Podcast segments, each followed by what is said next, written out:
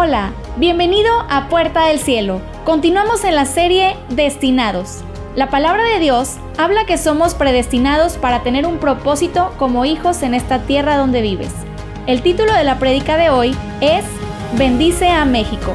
Recibamos con un fuerte aplauso a nuestro pastor Oscar Emilio Flores que nos trae este mensaje. Fuerte, fuerte aplauso.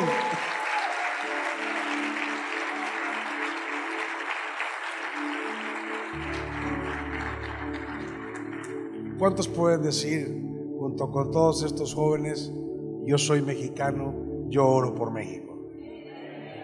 A ver, dígalo, yo soy mexicano, yo oro por México. Antes de compartirle la palabra, yo le voy a compartir la palabra. Mire, estamos en una serie que se llama Destinados. Yo quiero que tú sepas que tú has sido destinado para algo. Tú no eres obra de la casualidad. Tú no estás aquí por un accidente fortuito. Tú estás aquí con un propósito. Y lo que tú acabas de escuchar ahorita es que vivimos en un país que tiene muchas cosas bonitas. ¿Cuántos dicen amén? Pero también tiene muchas cosas malas. Convive lo bueno con lo malo. Y el punto y la pregunta de hoy es, ¿cómo hacer la diferencia? Esa es la pregunta. ¿Cuántos quieren tener un México bendito? Tenemos que hacer la diferencia. ¿Qué es lo que hace la diferencia entre lo bueno y lo malo? Tenemos grandes cosas, pero tenemos grandes problemas. Yo quiero que voltees a tu lado y le digas, nosotros podemos hacer la diferencia. Nos ponemos a pensar en los problemas del país y a veces no solamente los pensamos, nos ponemos a hablar de ellos y hablamos del gobierno y hablamos de la economía y de la violencia y de todo lo que ya sabemos y que nuestros jóvenes acá nos, nos expresan de una manera tan clara. Y a veces juzgamos y a veces criticamos y decimos estamos muy mal y este está mal y el otro está mal y los empresarios están mal y los jefes están mal, pero muchas veces no nos vemos al espejo. ¿Cuántos quieren cambiar a México? ¿Cuántos creen que México debe de cambiar? ¿Sabes cuándo va a cambiar México? Cuando tú y yo cambiemos. Cuando tú y yo cambiamos. ¿Queremos cambiar a México? Tenemos que empezar por nosotros. Y yo quiero que tú sepas algo. Tú tienes que saber por qué tú estás aquí, en este mundo. Porque si tú no sabes por qué tú estás aquí en este mundo, este mundo no va a cambiar. Va a seguir yéndose al precipicio. Vamos a seguir viendo esas cosas tan tristes y a veces viviéndolas muy cerca o aún en nuestra propia casa y en nuestras propias vidas. ¿Cuántos quieren esto? Nadie quiere esto. Tú quieres vivir la bendición, pero para eso necesitas saber por qué estás aquí. Romanos capítulo 8, verso 29. Romanos capítulo 8, verso 29. Dice, porque a los que antes conoció, también los, los predestinó para que fuesen hechos conforme, ¿a qué dice? A la imagen de su Hijo, para que Él sea el primogénito entre muchos hermanos. ¿Qué está diciendo aquí la Biblia? Que tú has sido predestinado. Son dos palabras, pre, o sea, desde hace mucho tiempo tu destino ya estaba preparado. ¿Se me estoy explicando? Aquí dice la Biblia que Él te escogió, Él te escogió. Y fuiste pre, hay un destino para ti. Lo sepas o no lo sepas. Dios diseñó desde hace mucho para ti un destino. Y fíjate lo que dice Efesios 1:3. Bendito sea el Dios y Padre de nuestro Señor Jesucristo, que nos bendijo con toda bendición espiritual en los lugares celestiales en Cristo. Te llamo la atención solamente a donde dice que nos bendijo. No dice que nos va a bendecir. ¿Verdad que no dice eso? O sea, hay una bendición que te está esperando, que ya se te dio desde hace mucho.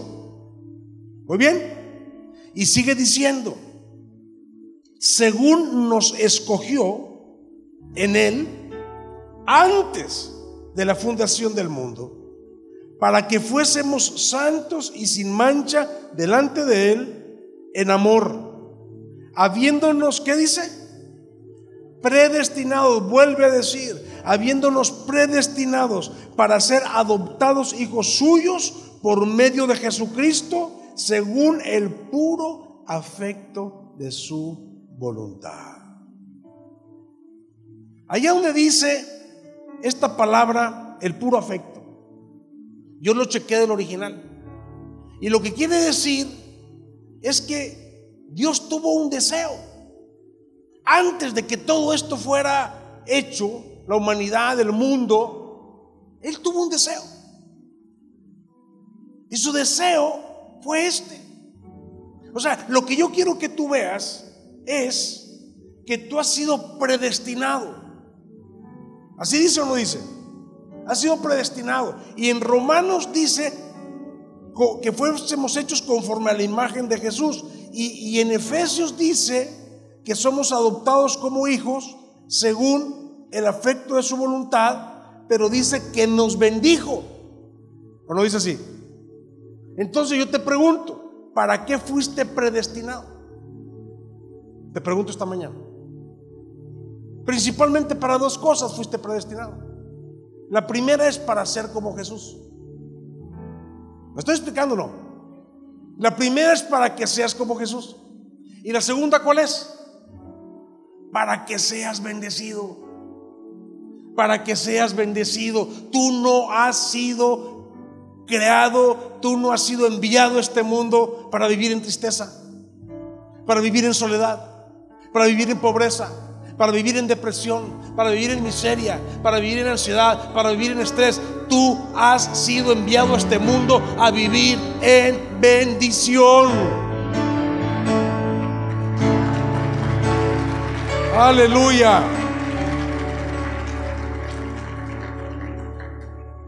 Pero para vivir en bendición, dice que tenemos que ser como quién. ¿Perdón? Como Jesús. Pero hay un problema. El problema es que hemos sido predestinados para ser como Jesús y para vivir en bendición. Pero el problema es que la, tierra fue maldecida. La tierra fue maldecida. ¿Por causa de qué? Del pecado. Por causa de la desobediencia del hombre fue maldecida.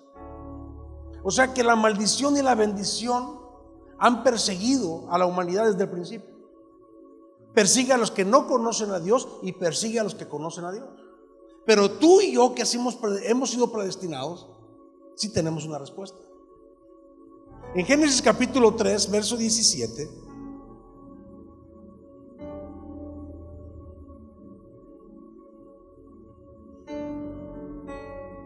dice, y al hombre dijo, por cuanto obedeciste la voz de tu mujer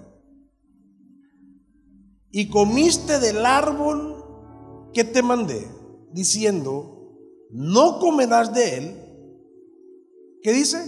Maldita será la tierra por tu causa. Y con dolor comerás de ella todos los días. ¿Qué pasó con el hombre? ¿Obedeció la voz de quién? ¿Ya ven? Ahí está el problema. Eva fue engañada, pero el hombre obedeció la voz de quién? De tu mujer. De su mujer. Y entonces, por haber no oído a Dios, por haber no obedecido a Dios, porque Dios le dijo, no debes de comer de este árbol. Entonces la tierra fue maldita. por causa del hombre. Y allí empezó todo el problema. Y dice que con dolor comerás todos los días de tu vida. Y a la mujer le dice, y tú vas a parir tus ojos con dolor. ¿Se acuerda esta parte? ¿Y cuál es el problema de la mujer? Su, su condición de ser madre. La fisiología de la mujer es el problema. Ahí hubo maldición. Pare los hijos con dolor y su sistema hormonal, el cuerpo de la mujer, eh, los ciclos de la mujer, la vida física de la mujer es complicada. ¿Sí o no? Pasan de una etapa a otra. Las hormonas, los huesos, empiezan porque es la condición de ser madres. Pero la tierra fue maldita, el hombre fue maldecido, la mujer fue maldecida. Pero hemos leído que hemos sido predestinados para vivir bendición. Pero para vivir bendición tenemos que ser qué? ¿Como quién? Como Jesús.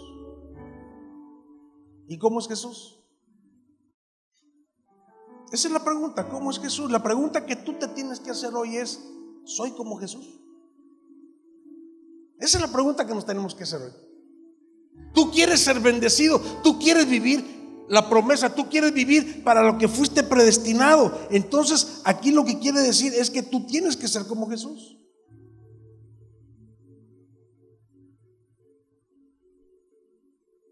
¿Y cómo es Jesús?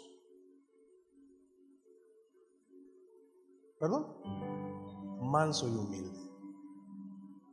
Manso y humilde. Él dijo, aprended de mí. O sea, él lo que dijo, cuando él dijo, aprended de mí, él dijo, sean como yo.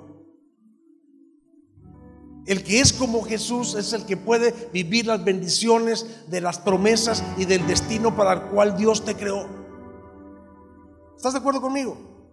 Entonces, estamos viendo algo muy poderoso porque proféticamente Isaías ve lo que va a estar pasando a través de la historia de la humanidad en Isaías 60. Isaías 60 habla proféticamente de lo que estaría pasando en la iglesia en los siguientes tiempos. Dice, levántate y resplandece, porque ha venido tu luz y la gloria de Jehová ha nacido sobre ti. Porque he aquí, ¿qué dice? Que tinieblas cubrirá la tierra y oscuridad las naciones. Mas sobre ti amanecerá Jehová y sobre ti será vista su gloria. Pero dice, levántate. Mi hermano, mi hermana, hay algo que Dios no va a hacer. Hay algo que tú tienes que hacer.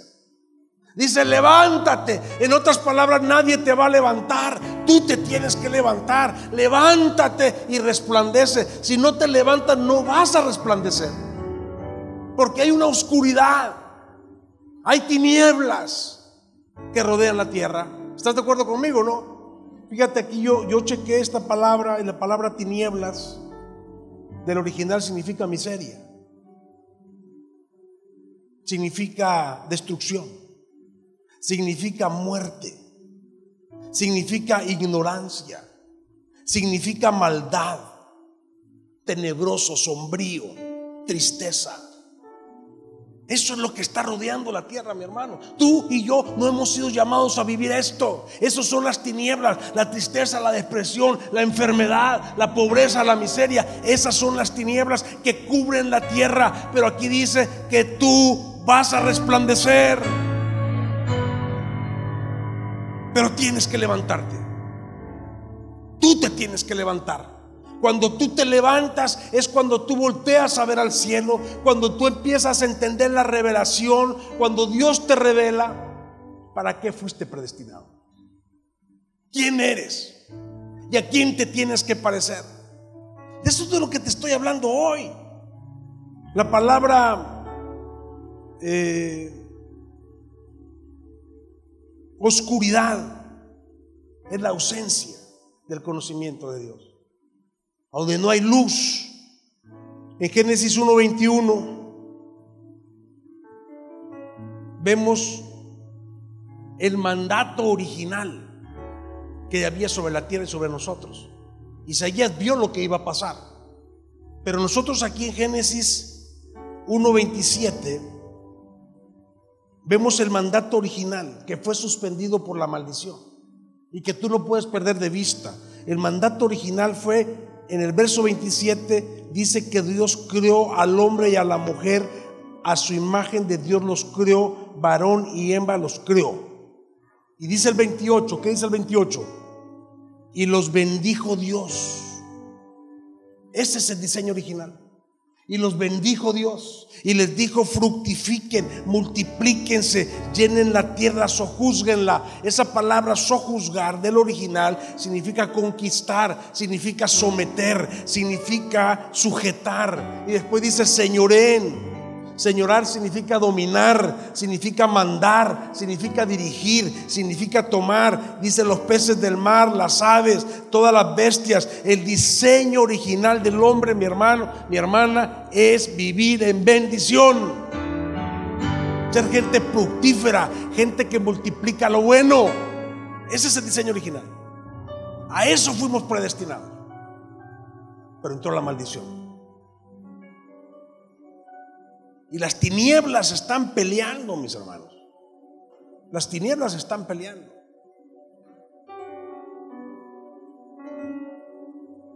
Las tinieblas están alrededor de todos nosotros, cristianos y no cristianos.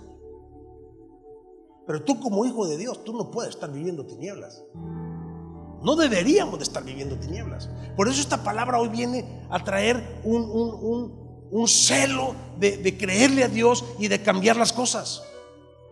¿Cuántos quieren cambiar a México? Necesitamos cambiar a México, pero México no va a cambiar si los cristianos no se levantan y resplandecen. Si tú y yo, mis hermanos, nos dejamos engañar por las tinieblas, nuestra vida va a vivir tristeza, va a vivir dolor, va a vivir lo que son las tinieblas. O sea, las tinieblas se quieren meter aún en la iglesia, aún en los cristianos. Tú sabes de qué estoy hablando. Tenemos que sacarlas. ¿Cuántos quieren sacarlas? Dios hizo promesas al pueblo. Cuando Dios sacó de Egipto a Israel y lo lleva al desierto, después de mucho tiempo de esclavitud, Dios le hace promesas al pueblo. En Deuteronomio capítulo 11, verso 24, le dijo al pueblo de Israel, todo lugar que pisare la planta de vuestro pie será vuestro, desde el desierto hasta el Líbano, desde el río Éufrates hasta el mar occidental, será vuestro territorio. Cuando la Biblia habla de tierra, mi hermano, está hablando de lo que produce vida. Y Dios lo que le estaba diciendo al pueblo de Israel es, tú vas a ser dueño de tu vida. No va a haber enfermedad, no va a haber tristeza, no va a haber pobreza. Cuando Dios te dice, tú te haces dueño primero de tu vida. Y después tú empiezas a, poseer y empiezas a bendecir a tu esposo, a tu esposa, a tus hijos, a tus parientes, a tus amigos. Y Dios empieza a entregarte lo que es tuyo. Eso es lo que le estaba diciendo Dios al pueblo de Israel. Y del Salmo 115, 16. El salmista está viendo proféticamente también. Los cielos son los cielos de Jehová. Y ha dado la tierra. ¿A quién? ¿A quién? Levante su manita y diga, la tierra es mía. Dios te la dio a ti.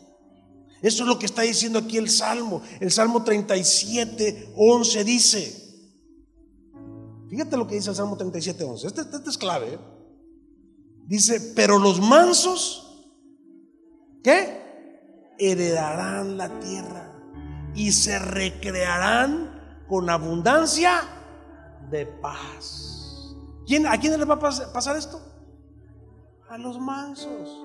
¿Qué les va a pasar a los mansos, mis hermanos, mis hermanas? Dice que heredarán la tierra y se recrearán con abundancia de paz.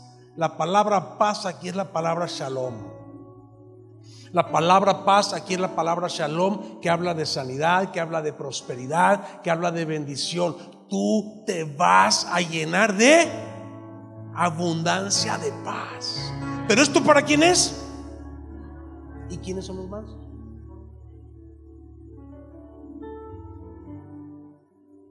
Usted estuvo el primer servicio. ¿Quién dijo? ¿Estuviste en el primer servicio? Muy bien, muchachito. Un aplauso. Acá no oyeron, no lo repitas. De este lado, nadie conté de este lado porque oyeron. ¿Quiénes son los mansos? ¿Quién es manso? ¿Quién es manso? Porque son los mansos los que van a heredar la tierra. ¿Sí? ¿Sí o no? ¿Quiénes son los mansos? No, no somos todos. No, tampoco los que obedecen. No, no, no. ¿Quiénes son los mansos? ¿Qué dijo Jesús? Aprended de mí. Entonces, ¿quiénes son los mansos? Los que son como Jesús. Entonces la pregunta vuelve aquí. Si tú quieres heredar la tierra, si tú quieres heredar la bendición, ¿qué tienes que hacer? Ser como Jesús. Verte al espejo, mis hermanos. Miren, los seres humanos estamos bien mal. Siempre estamos viendo el error de los demás. Siempre estamos viendo, eh, criticamos al gobierno, criticamos eh, al, al, vecino, criticamos al jefe, criticamos al compañero de trabajo. Todo el mundo está mal. Estamos en el plato del vecino y no somos autocríticos. Y la verdadera autocrítica en un cristiano solo es una. Solo es una. La verdadera autocrítica en un cristiano solo es una.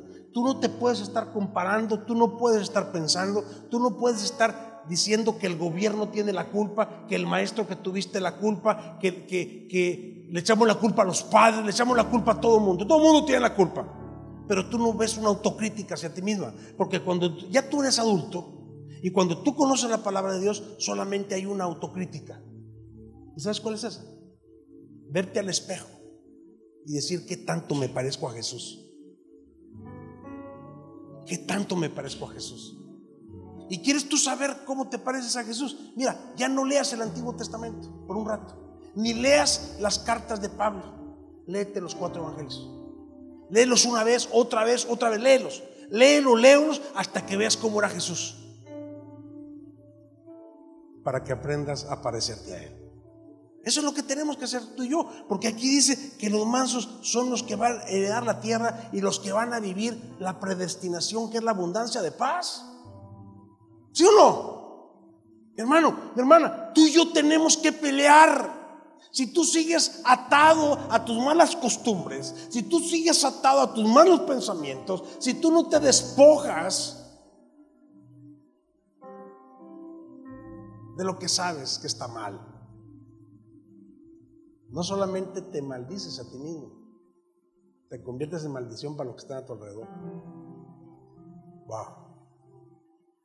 Porque empiezas a hacer lo malo, te dejas absorber por lo malo no te levantas, no resplandeces, hay tinieblas, hay oscuridad, ¿sí o no? Y ese es el gran problema del ser humano. Jesús dijo respecto de la tierra. Él lo dijo en Mateo 5:5. 5. Él habló de las bienaventuranzas y él mismo confirmó esto que te estoy diciendo hoy. Jesús dijo bienaventurado. Las bienaventuranzas, ¿tú sabes qué significa bienaventurado? Supremamente dichoso. Supremamente dichoso. Dice, bienaventurados los que? Los mansos. ¿Sí? Así dice o no dice así.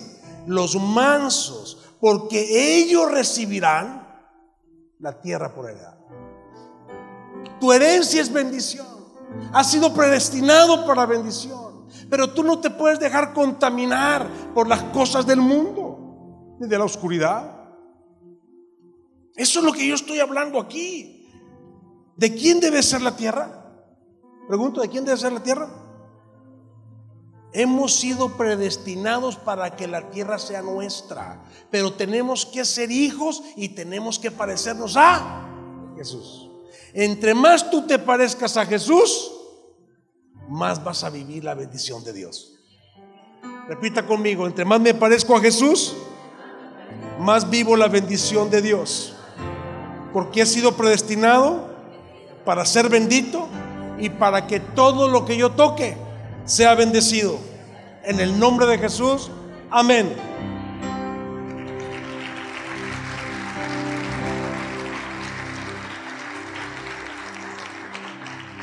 Mire, el punto es este. Jesús ya lo ganó para nosotros. El mundo no va a cambiar si nosotros, la iglesia, no se levanta. Tu casa no va a cambiar, las condiciones de tu familia no van a cambiar, de tu matrimonio, de tu propia vida, si nosotros no cambiamos. Y esto es un proceso que no termina nunca. En la medida en que tú creces pareciéndote más a Jesús y yo crezco pareciéndome más a Jesús, vamos teniendo victorias. Nos movemos en gente como Él era. Y, y Gálatas 3.13 dice claramente, vamos a Gálatas 3.13, Cristo nos redimió de la maldición de la ley, hecho por nosotros maldición. Jesús hizo maldición, porque escrito está, maldito todo el que es colgado en un madero, para que en Cristo Jesús, ¿qué dice? La bendición de Abraham alcance a los gentiles, o sea, todos nosotros, a fin de que por la fe recibiéramos la promesa del Espíritu Santo, mis hermanos. Mire, yo no sé si usted está consciente, yo créame, cada rato muy seguido, yo le doy gracias a mi Dios de que me permitió vivir en el Nuevo Testamento. La verdad. Porque ahora nosotros en Cristo Jesús recuperamos la bendición. Antes no se podía. Desde Adán hasta Cristo no se podía. Por eso el pueblo de Israel volvió a caer en pecado, volvió a caer en opresión. No podían. Pero en Cristo Jesús, aquí nos dice que la, la, bendición es recuperada cuando cuando él se hace maldito, porque murió en la cruz. Y por nosotros tener fe en Él, ahora somos benditos. Y ahora podemos bendecir. Él fue maldito para hacernos a nosotros benditos. Y eso es un regalo de Dios. Por eso Jesús dijo, Lucas 6:28, bendice a los que te maldicen. Por eso Jesús dijo, bendice a los que te maldicen. Porque la bendición y la maldición siguen persiguiéndonos. Pero hay hombres y mujeres de Dios que pueden tener buenas intenciones, pero que finalmente se llenan de oscuridad y hacen lo malo. O a veces hacemos lo malo. ¿Sí me estoy explicando no? Porque las tinieblas ahí están. Y si tú no te pareces a Jesús y si yo no me parezco a Jesús, no vamos a heredar. Vas a seguir con los mismos problemas. No vas a poder sacar la tristeza, la depresión, la enfermedad, la pobreza. No vamos a poder. Porque Él era manso y humilde. Bendición y maldición.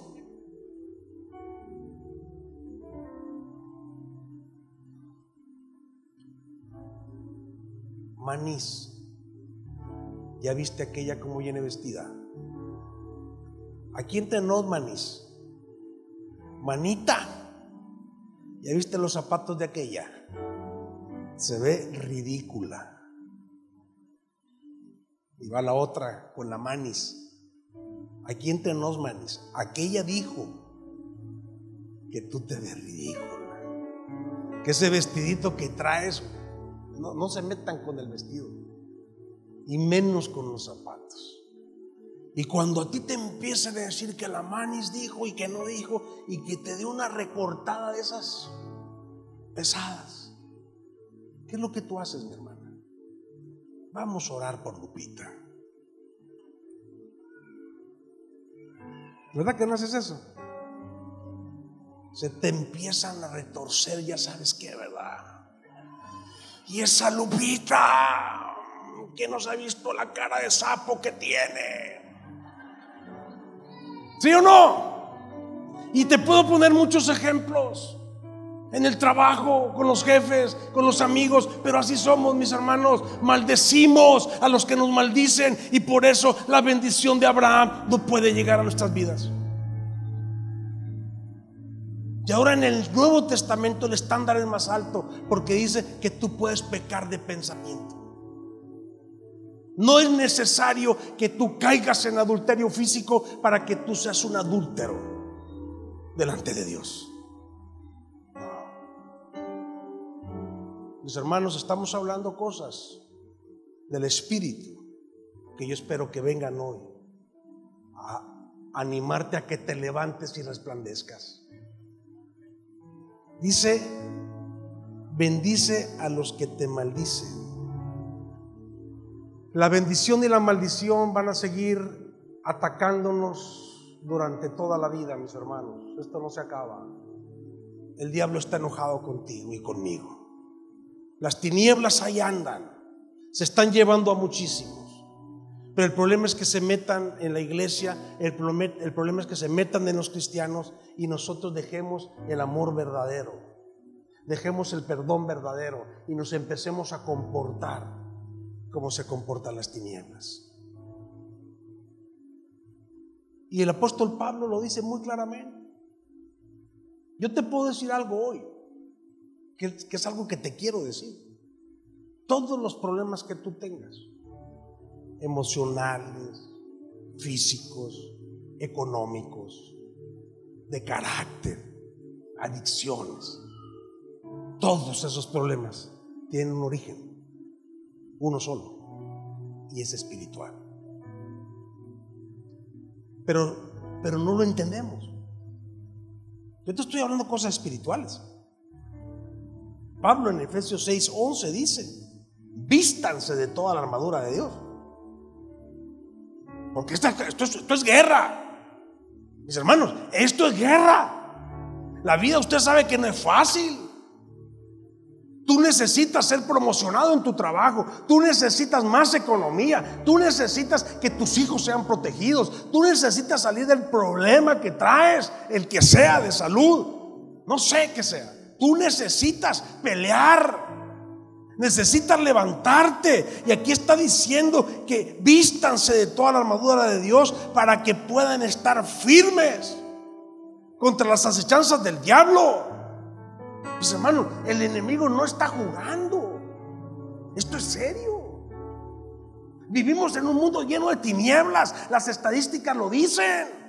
Lo que nuestros muchachos nos dicen ahorita no es un juego. Andan muy cerca de nosotros. Y Pablo dice, vístanse, porque, porque si no tienen armadura, el diablo está acechando y los va a tumbar. Dice, no tenemos lucha, con, verso 12, no tenemos lucha contra sangre y carne, sino son principados, son potestades, son gobernadores de las tinieblas, son huestes espirituales de maldad en las regiones celestes. Mis hermanos, la bendición de la tierra, la bendición de tu vida te está siendo peleada y tú ni cuenta te estás dando. Te quiere ser arrebatada todo lo que Dios dio al hombre debemos de conquistarlo hoy en Cristo. ¿Por qué? Porque el usurpador sigue activo. El usurpador va por tu familia, va por tu llamado, va por tus hijos. Todo lo que te pertenece te va a ser peleado. Por eso, por eso el apóstol está hablando que esta guerra no es una guerra opcional. No es opcional. Aquí, mis hermanos, no se trata de si quieres ir a la guerra o no. Estás en guerra. Se trata de que tú y yo entendamos lo que está pasando y nos metamos y nos dimensionemos hacia donde Dios quiere. Tú tienes que tener claro tu destino, pero tú también tienes claro quién tú eres y en quién te tienes que convertir para lograr la bendición. ¿Cuántos quieren bendición? Pablo está haciendo claro, pónganse toda la armadura, porque mis hermanos, dice el verso 13, fíjate, toma toda la armadura de Dios para poder resistir en el día malo. Y acabando todo, y habiendo acabado todo, estad firmes. Yo les voy a decir algo. Ya lo he dicho antes, pero debes de estar consciente tú que esta guerra es desigual es desigual. Los poderes de las tinieblas pueden más que tú. A menos de que tú te pongas la armadura de Dios.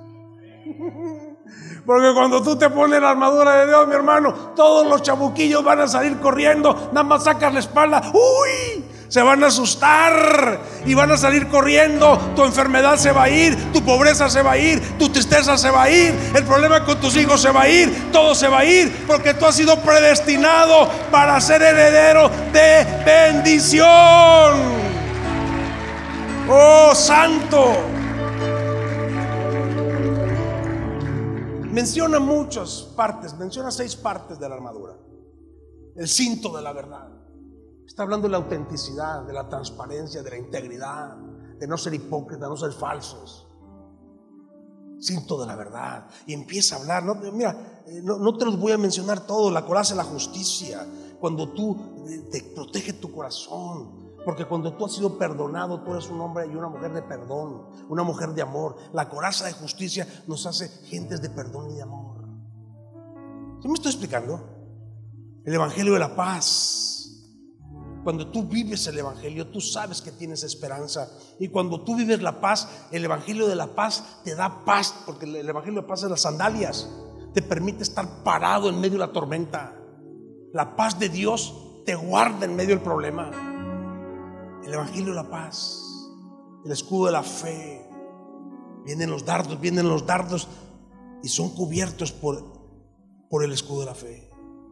Y cuando tú tienes toda la armadura de Dios, dice Primera de Juan 5:4, póngamela. Cuando tú tienes toda la armadura de Dios, mira, todo esto que te estoy diciendo es para llegar a un punto. En primera de Juan capítulo 5, verso 4 dice, porque todo lo que es nacido de Dios vence al mundo. ¿Cuántos, cuántos nacidos de Dios hay aquí? Todo lo que es nacido de Dios vence al mundo y esta es la victoria que ha vencido al mundo, nuestra fe. ¿Y quién es el que vence al mundo? Sino el que cree que Jesús es el Hijo de Dios. Mira, voy a terminar con esto. Todo lo que te he dicho hoy, todo, es para decirte esto que te voy a decir. Tú puedes tener toda la armadura puesta. Tú puedes tener la revelación de tu destino y de quién eres. Pero si tú no haces lo que Pablo dice en el verso 18 del capítulo 6 de Efesios, no te va a servir de nada. Póngame. Verso 18, capítulo 6 de Efesios. ¿Qué dice? Orando en todo tiempo con toda oración y súplica en el Espíritu y velando en ello con toda perseverancia y súplica por todos los santos. Te está diciendo aquí cinco todos, todo tiempo, todo lugar, en todo momento, por toda la gente, todo, todo, todo. Hay que orar por todo. Si tú no oras, mi hermana, si tú no oras, mi hermano, si tú no eres un hombre, una mujer de oración, tú puedes tener toda la armadura, pero el diablo te va a ganar. Porque las batallas de los hijos de Dios se ganan en oración. Las batallas de los problemas de los hijos se ganan en oración. Las batallas de la economía se ganan en oración. Y tú no dejas de orar hasta que tú recibes en fe la victoria. Porque la victoria primero se recibe en la fe primero la vemos, aunque no la vemos en la tierra, la vemos en el cielo. Y yo oro, y yo oro, y yo oro, y yo no dejo de orar hasta tener en mi mano la victoria. La victoria es tuya, mi hermano. La victoria es tuya, mi hermana. La vida de oración es la que hace funcionar todo el mundo espiritual. Por eso los muchachos y por eso esta prédica es hablarte de que hay oscuridad y hay una luz que te está esperando. Hay una maldición que te persigue y una bendición que te está esperando. Pero tú decides. Queremos que Dios cambie a México, hay que orar por México. Hay que orar por cada asunto, hay que ganarlo primero en oración y después lo vamos a ver. Voy a pedir que se ponga de pie un momento.